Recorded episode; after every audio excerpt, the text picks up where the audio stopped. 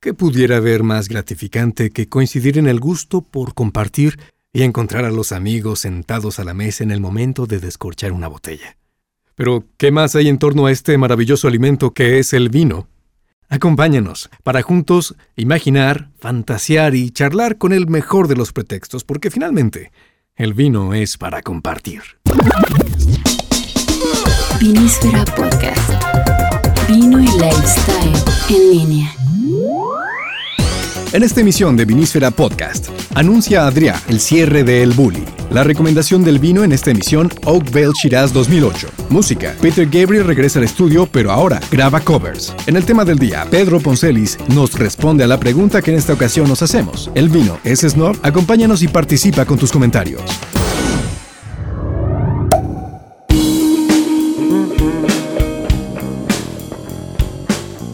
Bienvenidos a esta primera emisión de Vinísfera Podcast, que ha sido un esfuerzo que se ha estado elaborando desde hace un tiempo, secretamente, y apenas hoy compartimos con ustedes. Muchas gracias por escucharnos. Estamos aquí con ustedes, Carlos Valenzuela. Hola, bueno, buen día a todos los que nos están escuchando y este es Vinísfera Podcast. Gerardo Lammers. Hola eh, Álvaro, hola Carlos y, y hola a todos nuestros amigos.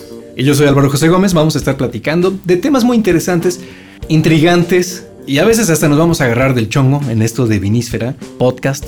Sobre todo lo que queremos es agarrarnos del chongo con ustedes y que ustedes nos digan ahí si están de acuerdo o no. Este es un programa, un espacio como el vino para compartir. Tenemos una gran incógnita este día. Bueno, el, el gran tema, la gran incógnita de la que hablas es si el vino es snob. ¿El vino es snob? ¿Ustedes qué opinan en casa? Envíenos su correo o el Twitter a donde, Carlos. A info.vinísfera.com o en Twitter eh, nuestro nombre usuario es Vinísfera y en Facebook también es facebook.com diagonal Vinísfera. Ahí vamos a tener un, un, forito con el tema y para que ustedes puedan comentar y lo vamos a, a platicar en el episodio siguiente. Gerardo, ¿por qué dices que el vino es snob? Bueno, me pregunto, es una, creo que es una pregunta que quizá todos nos, nos hemos hecho alguna vez, todas las personas que, que nos gusta el vino, y que creo que tiene mucho que ver con la, en este caso con la, con la cultura que tenemos, la cultura mexicana que tenemos, en donde creo que se le ha dado este, a esta etiqueta de, de snob, de que el vino es solo para unos cuantos, solo para los iniciados, y yo pienso que en términos de una cultura popular del vino no ayuda mucho. El origen de esto, como dices, es para unos cuantos, pero entonces, ¿esto surge por problemas económicos, por tradición o, o simplemente porque es una bebida que no tiene arraigo en nuestra población? ¿Cómo llega el vino aquí? Se dice que, por otra parte, imagínate, es eh, México donde está la vinícola más antigua de América. Casa eh, Madero. Casa Madero. A mí, a mí, sí me gustaría ahorita hablar poquito como de, de la parte histórica de esto en, en, nuestro contexto, ¿no? En México, que es, si bien está la vinícola más antigua, que, que es Casa Madero, bueno, también se establece en este, pues en lo que nos quedó de los feudos, que eran las haciendas, ¿no? Entonces se establece en este modelo hacendario en el que, pues sí, el vino ya lo terminaban tomando los hacendados, pero para producirlo trabajaban todos los indígenas, ¿no? Hernán Cortés ordenó el 20 de marzo de 1524 que cada colono plantara mil pies de vid por cada 100 habitantes indígenas. 1699. La corona española prohibió la producción de vino en la Nueva España. A principios del siglo XX, la mayoría de los viñedos mexicanos fueron devastados por la filoxera. Pero al final de cuentas, como que desde ahí se nos pone en el, en el aspecto histórico y contexto de México, pues sí, ya un, pequeño estigma, siendo que venía como una bebida, pues completamente como parte de la vida diaria de, tanto los españoles como los franceses y todo. Entonces, no sé, ahí yo creo que sí tenemos ese antecedente, aunque pues hoy por hoy pues ya podemos tener al alcance pues, para todos. Fíjate Álvaro que eh, con respecto a lo que mencionabas de Casa Madero, mmm, vale la pena mencionar que, que a México como país le afectó mucho la, por razones históricas, la prohibición que durante el tiempo de, la corona llevó a, a, la suspensión de actividades a Casa Madero. Porque aunque Casa Madero es la, la vinícola más antigua de América, no tenemos una tradición con, continuada de tomar vino porque se prohibió la producción de vino en México. Entonces yo creo que eso afectó mucho la cultura del vino. aquí en, en este país. Creo que si Casa Madero, por ejemplo, imaginémonos, si Casa Madero hubiera seguido eh, produciendo vino, creo que a lo mejor eh, ahora, en, en estas épocas, veríamos al vino como, como lo que para muchos de nosotros es un alimento, una, un, que, que podemos tomar a diario con las comidas, se, se hubiera generado una cultura más, eh, no sé, más doméstica, tal vez no sé si Sí, más del diario, palabra. Más del- sí. más doméstica, más, Más- de la casa. Más un hábito, igual, una costumbre. Sí, igual eh, hace poco estaba viendo un símil de, de la historia del tequila y, y, pues es inevitable no compararlo también con el desarrollo de la historia del vino acá en México. Y creo que eh, hay como momentos históricos que también afectaron mucho esta tradición, ¿no? Por ejemplo, en el tequila hablan que también viene como de las haciendas y, de esta mezcla cultural España, España, eh, la nueva España en ese entonces, en el que en el vino y el tequila, a raíz, por ejemplo, de la independencia, sufren este un cambio, ¿no? Viene la independencia y pues viene el arraigo de lo mexicano y viene, eh, sube, sube muchísimo la, la parte de la producción del tequila, incluso vienen en todas estas, los ferrocarriles y las vías de comunicación y todo esto ayudaron muchísimo en la propagación del, de la bebida y este nacionalismo por la independencia viene a, a fomentar, apoyarlo, ¿no? Ajá, exacto, a- fomentarlo. Y por el contrario, pues ya lo empieza, empieza a bajar la parte del vino, ¿no?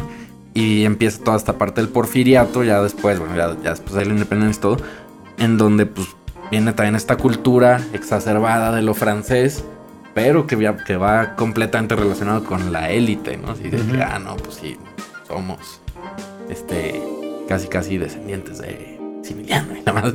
Entonces, pues viene también toda esta, como que, que se arraiga más el vino con lo snob, ¿no?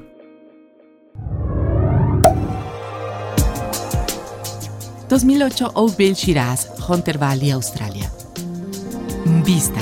Violeta brillante con visos rosa como fuchsia. Es claro, de capa media baja, digamos semitransparente.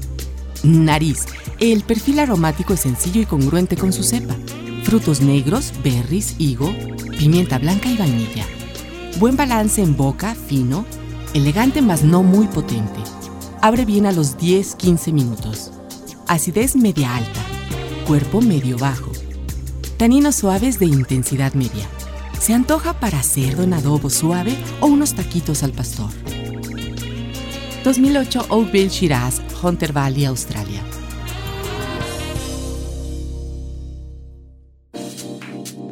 Yo creo que en México el vino, si no es snob, sí ha sido snob. Ahora, ahora, este, en los últimos años ha habido como un uno intento, esta como nueva, nuevo interés o moda que ha tenido el vino en los últimos 10 años, 10 o 15 años. Creo que uno de, de los esfuerzos ha sido en torno a no hacerlo snob, pero sí ha sido snob, ¿no? Pero por ejemplo, ¿qué me dicen? En Chile y en Argentina, dos, por mencionar dos países latinoamericanos con los cuales tenemos muchas coincidencias y también diferencias, el vino no es un asunto snob, ¿o sí? O sea, en Chile, ¿por qué? Porque en Chile han tenido siempre una producción de vino constante y el vino lo toman a diario, pues es un, es un, es un producto, es una bebida. Es un alimento. este, un alimento de, del diario, como decimos. En Argentina creo que ocurre lo mismo, ¿no? Dos, Sí. por cierto, dos eh, grandes países productores. Oye, ocurre otra cosa, eh, para seguir con esa onda, eh, pensar en el momento que llega el mesero, te ofrece la carta de vinos, por dónde empiezas, te intimida o no, La- a qué temperatura se sirve el vino, con qué lo vas a acompañar, sabes expresarte o no en los términos de, uh, de percepción organoléptica, ¿no? Sí, algo como que, que actualmente pues, no está tan padre quiere comenzar, para ¿no? que llegamos al restaurante y que te recomiendan y todo. Es como la consecuencia precisamente de toda esta culturita de hacer que el vino sea para conocedores, ¿no? Entonces que hay, que sí está el conocedor y, y los demás, ¿no? Y, y la plebe, digamos. Y aquí creo que, que, es, que estos mismos conocedores o el mismo sommelier del restaurante o el mismo encargado del vino a veces, eh, pues han sido en, cierta forma responsables también de que siga habiendo esta barrera y que a ti como usuario normal, como consumidor que quieres, que quieres que te recomienden pues, qué tomar, qué va bien con, con cierto platillo que vas a comer, de entrada te intimida, ¿no? De entrada sí, sí llega, te presenta la botella y es un ritual muy padre. Pero también ahí ya estás viéndole los signos de pesos en los ojos al muchacho, ¿no? Bueno, hay, y hay otra cosa en relación con otros países latinoamericanos que decías, mm, se consume más el vino, sí, pero hay una intención de decir, ah, sí, esta cosecha es mejor que la otra por X motivo, o simplemente se bebe, porque es, eh, es, la- es la bebida nacional, pues, Sí. podemos decirlo así, ¿no? Yo creo que ocurren muchas cosas. Por ejemplo, yo el, el año pasado tuve la, la suerte de, de ir a Chile y me enteré, estuve en, en Santiago y estuve recorriendo algunos viñedos y me enteré que aunque el, el vino es un alimento, un producto de diario en Chile, los chilenos mm, saben poco de vinos. Pa- Pasa lo mismo. Bien. ¿Y sería necesario saber mucho de vinos para beber? Yo digo que no, Pues es como si, pues no Digo, se bebe. Si hacemos que- el símil con... con lo que acompañas tus alimentos, ¿no? Lo que acompañas con agua de Jamaica. No tienes que ser un conocedor de agua de Jamaica para disfrutar una buena un- agua de Jamaica. Ahora, lo que ocurre también es que hay, eh, tiene el vino como que tiene una dualidad, si le podemos llamar. Es efectivamente un, un- o puede llegar a ser un producto sofisticado, lo cual está bien. Pero creo que a esa sofisticación del vino, de que sí la tiene, porque hay muchas maneras de elaborarlo, hay muchos, muchos tipos de uvas. Eso también es como la parte divertida del vino. La, aquí en México creo que la hemos envuelto de un aire de complicación, de glamour, que no necesariamente le va tan bien, ¿no? Ni tampoco se adapta a los momentos que estamos viviendo como país. No sé qué, qué piensen ustedes. Y que ¿no? tampoco ayudan a la industria finalmente, ¿no? Exacto. Pero yo creo que sí, yo creo que sí importa, pero porque finalmente desarrollas un gusto. O sea, vamos a decir, sí, cualquiera puede beber vino co- como cualquiera puede beber agua de Jamaica, pero conforme tú vas conociendo de vinos, vas descubriendo que hay vinos que te gustan más. Tu historia de, de- de- de- vinos va aumentando, vas reconociendo cuáles vinos te gustan más y- e incluso cuáles vinos son mejores, por así decirlo, ¿no? Entonces, este, yo creo que eso ahí está, eso es como, para mi gusto es la parte mm, divertida de- del asunto, pero lo malo es que creemos que eso nos va a hacer personas más importantes, ¿no? O que eso nos va a dar un aire de distinción. A, a- a subirte un escaloncito, ¿no? Sí, la- re- volviendo un poquito a lo que estás diciendo, creo que sí es, objetivamente, sí, mientras vas aprendiendo un poquito más, vas, vas entrenando también y quizás vas diferenciando lo que te gusta y a veces cosas también que no te gustan en cierto vino, ¿no? Entonces ya dices, ah, bueno, este no me gusta por, por esto, ¿no? Porque a mí no me gusta la pimienta y este tiene una notita de pimienta por ahí que me molesta. Pero entonces pues ya te aprendes a ir diferenciando los que más te gustan, las regiones y un poquito más conforme te vas entrenando. Pero de todas maneras puedes disfrutar un buen vino o puedes disfrutar un vino ya sea... Lo vas a disfrutar más si sabes más o si conoces un poquito más. Pero se pueden sentar tres personas a la mesa con, con antecedentes completamente diferentes y con conocimientos completamente diferentes y van a disfrutar igual porque es el momento, ¿no? Es el, o sea, el vino acompaña como a toda la situación y, y pues viene a redundar en esto, que el vino es como más bien un complemento de la, de la experiencia.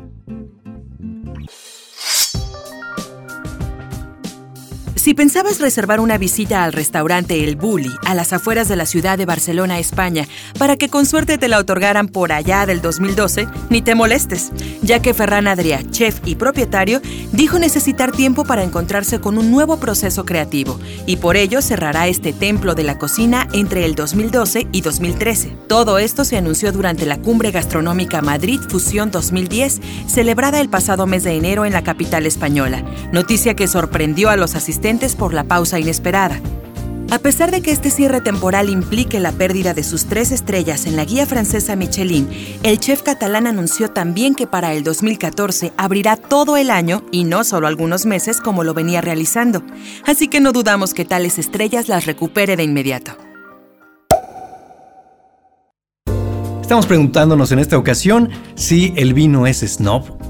¿Ustedes qué opinan? Mándenos su correo, sus comentarios a dónde. info arroba vinísfera.com o a Twitter con el usuario vinísfera y en Facebook también facebook.com diagonal vinísfera. ¿Nos hemos encargado nosotros o la sociedad de convertirlo en una bebida snob? ¿Los precios tienen mucho que ver? Ok, mientras puedas encontrar botellas de destilados desde 100 o 200 pesos y les alcanza para cuántas personas quieres, una botella de 200 pesos les alcanza para dos personas y no se van a poner cohetes. Entonces, ¿para qué consumimos vino? Esa sería una pregunta antes de si es snob o no. ¿Para qué lo consumes? Ese snob, pues depende para qué. Si vas a comprar una botella, si vas a bu- buscar un Chateau Petrus, seguramente sí estás rayando más en un. O no, simplemente tienes la Saliendo de aquí voy a ir por uno. O te, alca- o te alcanza. No, yo creo que definitivamente sí tiene un ángulo snob. Yo creo que quizá la cuestión está en saberle dar como su justa medida. Obviamente que, que tiene como los elementos para, para sí tener ese rollo. No es, no es cualquier cosa. El vino tampoco, si es de, si es de diario. Ahora, como bien decías, el- una cuestión fundamental en que haya vinos o que haya personas que consideren al vino muy snob, pues son los precios, ¿no? Y aquí en México, este, fuera de cuatro o cinco grandes bodegas que son las que venden vinos a precios accesibles, pues ¿qué me dicen, por ejemplo, de los precios que tiene el vino boutique mexicano? O sea, de alguna forma son precios prohibitivos para la mayoría de la población. Creo que están un poco inflados los precios, pero al, mi- al mismo tiempo creo que los precios se adecuan a las condiciones de producción Sí. de, de que tiene cada, cada productor. El vino, en ese sentido, a, a lo mejor no es un producto tan barato, pero digo, si nos, si nos atenemos a este gran número de etiquetas que se han puesto de moda mexicanas, pues a lo mejor sí podríamos llegar a la conclusión de que el vino puede ser muy snob. Es que sí, producir vino en México no es barato. No. Y casi casi diré- pienso que a lo mejor no es negocio. Bueno, ya nos dirán mejor los pro- grandes productores.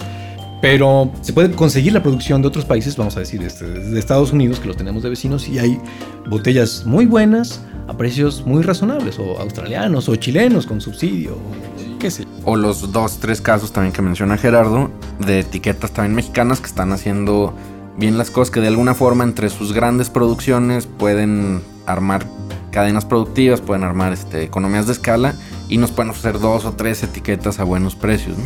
Pero sí, en, radicalmente el, producir vino en México es muy caro. ¿no? Está viendo una comparativa México-Uruguay y aun cuando en México se planta un poquito más que en Uruguay, ahorita, ahorita saco la estadística para tenerlo, para tenerlo presente. Uruguay produce 92 millones de litros de vino al año con tan solo 9.000 hectáreas de viñedos. En México, con 12.000 hectáreas, se producen apenas casi 10 millones de litros.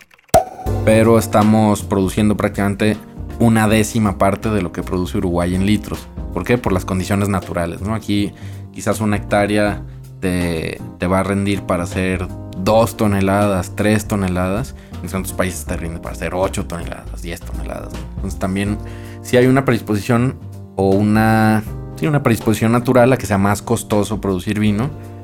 Sin embargo, también, y, y creo que eso pues, se va a reflejar al final en el precio de la botella, pero lo hemos platicado fuera del aire, ¿no? Con, con algunos productores y te dicen, sí, pues es que el precio intencionado de mi producto fuera de la bodega es tanto. De ahí a que a ti te llegue a tu mesa en el doble, ya es otro factor pues bien difícil, ¿no? Que es la producción, el canal de distribución Mm. y todo. que Y termina- los impuestos en México que también no son suavecitos. El impuesto traes, traes que el 40 hasta diciembre y subió subió IVA a otro por ciento y el IE, pues no me acuerdo si les alcanzó, no sé si les alcanzó a subir o no, pero por lo menos traes el 40% de impuestos en una botella de vino. El pago de impuestos en México es un asunto snob, porque pienso que está reservado nada más para unos cuantos. ¿Eh? Sí, pero, sí me alcanzó, oye, sí. pero, pero por otra parte, creo que una pregunta que está muy relacionada con, con la cuestión de si el vino es o no es snob, es esta creencia de que es caro tomar vino. O sea, por ejemplo, si, si el vino no fuera caro, ¿ustedes creen que sería snob tomar vino? Y ahí te va otra cosa. El vino es muy de rituales. Para tener la experiencia completa del vino necesitas unas copas. Ya no hablemos de copa riedel. No, pero también te puedes tomar en vaso. En, en- en- en muchas otras partes toman el vino en vaso. En vaso, en sí, Italia Te, en lo sirven en lugares. Bolsa. Y también con popote seguramente, pero la cuestión es si se pierde o no mucho de la experiencia. Sí, si quieres la experiencia más completa, si vas Sí. como haciendo, O el sumándole más factores, ¿no? O el ritual. ¿El ritual del vino será lo que lo haces, no? Esa es otra pregunta interesante. Yo lo decía en este sentido porque también muchas veces, eh, muchos de nosotros hemos pensado en algún momento de nuestras vidas, ¿no es cierto? Este, que es caro tomar vino. Pero a ver, eh, eh, en realidad es caro si, si tomamos en cuenta que cada botella de vino te rinde para cuatro copas y que una, una botella de vino la puedes guardar. ¿Cinco? Pues sí, digo, le puedes estirar hasta 8 si quieres, No, pero... puedes- no, sí, Bueno, cuatro, yo, decía cuatro copas bien servidas. Sí, ese es el chiste, claro. Ah, Sino que de repente sí- siento que también puede ser un mito el asunto de que, de que el vino es una bebida cara. O sea, a lo mejor no es tan caro porque si, si, si la compartes, si puedes conseguirte botellas que andan rondando desde los 100 pesos hasta los 150 hay una amplia gama de, etiquetas que se pueden comprar. A lo mejor nos damos cuenta de que el vino no es tan caro como pensábamos.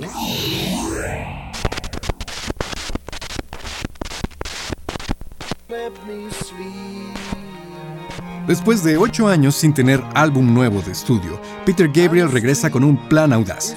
Decidió hacer covers del trabajo de algunos de sus artistas favoritos y que en intercambio ellos harían lo mismo por él. Scratch My Back, literalmente Ráscame la espalda, es la primera parte de este proyecto. Y el casi sexagenario ex Genesis versiona, entre otros, a Radiohead, Talking Heads y al mismísimo David Bowie. Los artistas de quienes presenta covers le regresarán el favor al interpretar canciones de Gabriel en la segunda parte del proyecto, denominado justamente I'll Scratch Yours. Nota extraída de The Guardian UK Online. Ahora, bueno, tal vez este se nos olvidó mm, comenzar por el principio en este programa, que es definir qué es lo que nosotros consideramos Es lo snob. ¿no? por ejemplo, para ti, ¿qué, qué significa ser snob? Álvaro. Ah, Muy buena pregunta. El origen de la palabra es eh, de los, digamos, comerciantes ricos que se colaban a las fiestas de los nobles. Y en la lista, como no eran ni varón, ni, ni duque, ni conde, ni nada, se le ponía sine nobilis, sin nobleza, sin título nobiliario, a final de cuentas. Ese nob. Y entonces ahí surge la palabra. Ah, wow. Entonces, ¿qué es por etimología, por, por origen la palabra snob? Alguien, alguien que se codea con la crema innata de la sociedad, con la clase pudiente y actúa como tal. Eso sería por origen la palabra. Un farsante. No, no, no necesariamente. es que no pongas palabras en, en mi como- boca. No, no, no, me pregunto, pregunto. Que si los snob, los, creo que los snob tienden a ser farsantes. Alguien que quiere ser lo que no es. Alguien que... Un wannabe. eh, un wannabe o también un snob es alguien que... O que vive del qué dirán. Le interesa Ay, mucho feo, dar una dar una apariencia o, que en realidad puede ser puede ser eh, falsa. No, o le interesa participar en esos círculos y en esas fiestas y no, pero no tiene la la no, no calidad en términos de, de- de lo que se puede entender, sino la cualidad de contar con el título de, o sea, no nació en esa cuna real, pero pues a final de cuentas a él le interesa ese medio. Sí, pero esa definición entonces no nos sirve realmente para juzgar lo que estamos hablando aquí. En términos sabe? populares, ¿qué es un snob? ¿Una especie de farolero? ¿Fresa? ¿Farolero? Un farol. Un farol. Un farol. Un farol. Entonces, digo, desgraciadamente, si nos vamos a, a- a contexto y a realidad, el vino quizás no debiera ser snob, pero el vino en México, en las mesas, en mi muy personal punto de vista, Muchas veces es snob. No, muchísimo. Porque compras el vino tal para quedar bien con tu jefe o con tu. o con tu suegro, o en una comida de negocios, no, no, no, tráigame este vino. ¿Cuál es el más caro? No. O el que parezca más caro aunque no esté porque yo voy a pagar. Creo que el vino es un producto que se presta a que en prácticamente cualquier parte del mundo sea snob dependiendo como de los círculos en donde se esté hablando. In- Incluso, no sé, en Francia, en, en París, en Londres. Creo que siempre va a haber grandes círculos de snobs del vino. De eso no, no creo que nos vayamos a librar y a lo mejor de alguna manera todos hemos caído como en actitudes snob eh, relativas al vino porque se presta muchísimo, porque cuando estamos hablando de los grandes vinos, de las grandes cosechas, de los vinos que son más caros, de los vinos que son más finos, de una u otra manera siento que, aunque sea de rozoncito, este, eh, entramos en el, en el territorio snob, ¿no les parece? Bueno, ¿y qué les parece si ahora vamos a escuchar la opinión del destacado sommelier Pedro Poncelis? Pues que definitivamente el vino por, por sí tiene un, un tema de, de snobismo, de cierto elitismo incluso, pero pues no se puede generalizar a que a que todo el vino en todo el mundo, en todos los países y toda la gente que estamos en esto, pues este lo seamos, ¿no? Yo creo que todos que los aficionados al vino y la gente profesional del vino en algún momento de nuestras vidas hemos sido snobs. Este, hay gente que, que pues recurre más a, a este tema para usos comerciales o de imagen, etcétera, y hay quienes este, pues tratamos de evitarlo lo, más posible y, y tratamos de hacerlo lo más aterrizado y lo más divertido y lo más ameno este, que se pueda. Entonces, eh, definitivamente el- creo que el snobismo en el vino es algo que existe en todos lados, en todos los vinos, en toda la gente, y algunos pues recurren más a esto que, que otros, ¿no? Por ejemplo, me viene a la mente la imagen del, del vino francés, pues es, es una imagen muy snob, este, y me viene a la mente la imagen del vino de otros países, por ejemplo del Nuevo Mundo, que es mucho más relajada, aunque para sus grandes vinos siempre también recurren y caen un poco en eso, ¿no? Entonces, este, no es algo que se pueda generalizar, pero sí es algo que aplica, pues, en muchas dimensiones y en muchos momentos. Y, este, pues bueno, hay, hay gente que le gusta incluso, ¿no? Hay gente que para sentirse a gusto necesita estar con alguien que, que esté este, bloqueando y desnoveando con el tema, este, y cuando alguien escucha a una persona que lo hace de una manera relajada, pues no le tiene credibilidad, entonces pues son así que diferentes eh, visiones que hay en torno al tema del vino como a todos los demás temas de la vida, creo yo. ¿El vino es snob? ¿Sí o no? Carlos, tus conclusiones. Creo que el vino como producto, realmente sería difícil catalogarlo como snob. Pero nosotros como consumidores de vino y como muchas veces comunicadores, nos pues, quizás no hemos hecho tan bien las cosas en, en promover un mercado del vino, en promover un- una industria. Y lo hemos hecho snob, lo hemos hecho para unos pocos, ¿no? Cuando no, al menos pienso que no debería ser así, que el vino deberíamos de poder acceder a él este, sin restricciones. ¡Eso! el precio. Gerardo, ¿tú qué piensas? Yo, bueno, pues mira, yo pienso que, que no, que el vino no es snob, que el que es snob es uno. Y que, y que, y que, y que ese snob es uno, pero según los otros. Según los otros. O sea que todo el mundo puede ser el snob de otro. Pero a lo mejor no es, eso no es tanto lo importante, sino realmente que el snob pasa, lo snob o el snobismo pasa a segundo término cuando realmente desarrollas un gusto por el vino. Cuando te gusta el vino, pues. O sea, cuando en realidad descubres que el vino te gusta y que no estás... este, No lo haces por lo snobismo. haces por snobismo. Ya, en ese momento, ya, aunque los demás te vean como un snob del vino, ya. Yo creo que una parte sí es muy, muy snob, medio farola por los rituales que, que son, además, tan deliciosos, ¿no? Todo lo que va con los rituales del vino. Pero, a final de cuentas, se reduce a la experiencia única, eh, subjetiva, personal, individual y que nadie te puede decir eh, si lo estás haciendo bien o si lo estás haciendo mal. Te gusta tomar, te gusta lo que estás tomando y, y- y ya, eso es todo. ¿Te gusta más una? ¿Te gusta más la otra? Esto no tiene nada que ver con que te estén viendo o no. Tú tomas a lo mejor a oscuras en tu casa, encerrado. Una botella cara o una botella barata, no, no importa. Y te gusta, y bueno, eso es lo, lo importante. Dicho de manera más lla- más llana, echarte tus copitas. Y disfrutar. Y disfrutarlo, sí. Yo creo que dejas, dejas de ser snob cuando empiezas a tomar el vino en tu casa. Podría ser una, una- un consejo para no- nuestros Mm. este, amigos. Pero, No. ¿y entonces dónde queda la experiencia de compartir? Que es lo más importante. No, cuando no, invitas, a, no, tus amigos, cuando invitas, invitas a alguien a tu sí. casa. Yo no sé si, si en ese momento dejes o no de ser snob, por, snob porque he ido a cenas súper snobs en casa de gente. Sí, entonces no, olvídenlo. No sé. Pero sí es un buen consejo definitivamente, ¿no? Que, que nos demos eh, la oportunidad de comprar un vino, ya sea en la tienda especializada, en el súper, en, en- en el macro súper, en el de la esquina, donde quieran. Y de alguna forma, pues que, que lo prueben en su casa y que también se puedan dar la oportunidad de probar una cierta botella y si les gusta, de animarse a hablar al restaurante y cuando hagan la reservación decir, oye, hay descorche, no hay descorche, cuánto cuesta y porque voy a llevar esta botella. Creo que cualquier snobismo es muy relativo, como decías. ¿eh? En la próxima emisión daremos lectura a alguno de los mensajes que nos enviaron respondiendo a la pregunta si el vino es snob. Y de igual manera los pueden checar en el sitio. www.vinisfera.com en Facebook o en Twitter, en los dos, diagonal vinísfera. Así las cosas, no queda más que agradecer su atención y nos despedimos de ustedes. Carlos Valenzuela. Gerardo Lamers, muchas gracias. Y yo soy Álvaro José Gómez. Nos escuchamos en la próxima emisión de Vinísfera Podcast. Vinísfera Podcast. Vino y lifestyle en línea. Podcast realizado en Aurix Producción Digital. Las opiniones aquí expresadas son responsabilidad exclusiva de quien las emite y pueden o no variar de un día a otro. Ninguno de los conductores se considera ni debe ser considerado experto. Los fines de este programa son compartir información y opiniones entre consumidores para fomentar el consumo del vino y disfrute en general.